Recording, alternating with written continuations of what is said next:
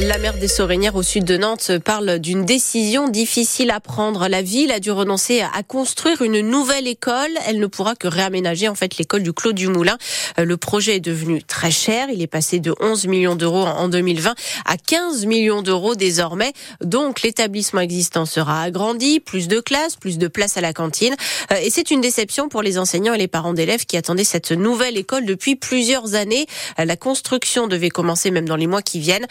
Perrine Gouy est la présidente de l'association des parents d'élèves des écoles publiques des Sorinières. On est bien conscient de, des contraintes budgétaires euh, qui s'imposent euh, à la mairie actuellement. On sait qu'on n'est pas euh, un cas isolé sur la Loire-Atlantique, sur les Pays de Loire et même au niveau national. Donc voilà, on est bien conscient de tout ça. Maintenant, ce qu'on veut, c'est d'avancer ensemble et essayer de faire un projet au mieux, malgré l'absence de construction de l'école. On va être davantage vigilant à ce qui va être proposé pour que ça soit le plus adapté possible aux besoins de nos enfants, en sachant que les travaux restent euh, des nuisances sonores, mais que ça soit fait intelligemment et en tout cas qu'on fasse ça ensemble. Euh, qui est pas la mairie d'un côté, euh, l'école de l'autre, les parents d'élèves de l'autre et les instituteurs aussi. Nous, on sera là pour euh, être auprès des instituteurs et, faire ça auprès de la mairie euh, en bonne intelligence. Nous allons travailler ensemble. Nous avons déjà commencé à le faire, promet la maire des Sorinières, Christelle Ciotos, qui était l'invitée de France Bleu Loire-Océan tout à l'heure.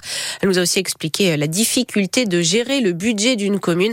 L'intégralité de l'interview est à retrouver sur notre site internet francebleu.fr, donc page Loire-Océan. Euh, il y a eu un choc frontal très violent entre deux voitures cette nuit à Montaigu. Et encore un accident mortel en Vendée. L'un des conducteurs, un jeune homme de 27 ans, a perdu la vie.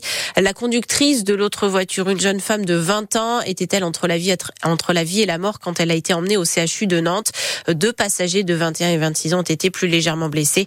L'accident a eu lieu près de la laiterie de Montaigu. Le gouvernement dévoile un nouveau plan de lutte contre les pénuries de médicaments après une année 2023 où la situation s'est encore compliquée avec 5000 signalements de rupture de stock ou de risque de rupture en hausse de 31% par rapport à 2022. Euh, parmi les pistes, des efforts pour la relocalisation en France des fabricants, mais aussi une information en temps réel des médecins pour qu'ils évitent de prescrire des médicaments dont on manque.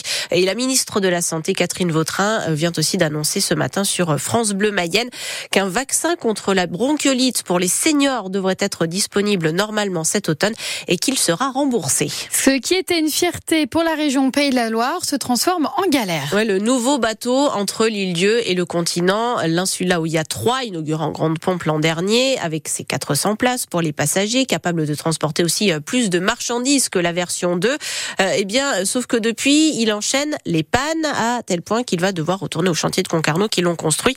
Rageant pour la mère de l'île-dieu, Carole Charuot. C'est un gros retour en arrière, une belle déception hein, pour nous. Il y a beaucoup de soucis sur ce bateau, mais les principaux, c'est surtout euh, au niveau des rampes. C'est en fait la porte qui se déplie euh, du bateau jusqu'au quai et en fait elle, elle dysfonctionne donc euh, on peut plus rentrer et sortir du bateau quand euh, ça tombe en panne. Et puis le deuxième souci euh, vraiment important, c'est les grues qui sont euh, donc à l'avant et à l'arrière du bateau, qui soulèvent les conteneurs. Celle-ci aussi tombe en panne régulièrement. Donc ça, c'est important et vraiment impactant sur le trafic de marchandises qui relie Fromentine à Lisieux. Ce bateau a été construit dans un chantier français, donc ça, on était plutôt fiers. Et en fait, ben, le, le, chantier est, défaillant. Il tient pas ses promesses en fait. Coup, le temps des réparations et euh, en principe d'ici l'été, c'est la version précédente du navire plus petite qui va reprendre du service. L'insula où il y a deux, heureusement la région ne l'avait pas vendu. Il est euh, actuellement à Saint-Nazaire. Euh, là, la situation semble s'arranger pour les galeries Lafayette de La Roche-sur-Yon et pour les 25 autres magasins de l'enseigne qui sont détenus par Michel Ohaillon, le principal créancier de l'homme d'affaires. En fait, le groupe Galeries Lafayette va renoncer à 70% de ce qu'il lui doit, plusieurs dizaines de millions d'euros. Sera suffisant. Le tribunal de commerce de Bordeaux rendra sa décision dans un mois. Euh, la colère des agriculteurs ne se calme toujours pas malgré les nouvelles annonces du Premier ministre Gabriel Attal. Près de chez nous, 200 éleveurs de la Confédération paysanne ont envahi le siège de Lactalis à Laval pour protester contre l'attitude du groupe dans les négociations sur les prix du lait. Ils ont été évacués dans le calme par les CRS.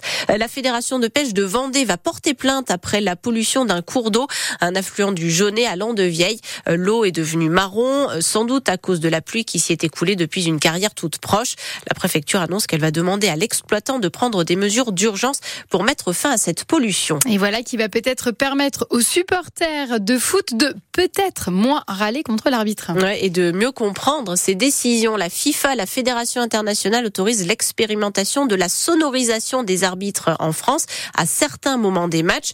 Le public entendra ce qu'ils disent. Ça va se mettre en place petit à petit, Cyril Ardo. Pour l'instant, les micros ne seront ouverts qu'au moment où la VAR, l'arbitrage vidéo, aura été demandé et encore pas forcément de façon systématique, seulement pour les actions les plus litigieuses. Dans un premier temps, l'expérimentation ne concernera que le championnat de France féminin, mais la Fédération française de foot se montre très favorable à un tel dispositif et espère l'étendre au foot masculin avec, pourquoi pas, un test lors de la prochaine finale de la Coupe de France. C'est dans le sens de l'histoire et c'est une forme de transparence que l'on doit aux fans et aux diffuseurs, résume Eric Borghini, membre du comité exécutif de la FFF et président de la commission fédérale des arbitres. On est favorable à une sonorisation permanente des arbitres, dit-il, comme c'est déjà le cas dans le rugby depuis plus de 20 ans. Et donc pour l'instant, cette sonorisation va commencer euh, par les matchs de première division féminine lors des phases finales.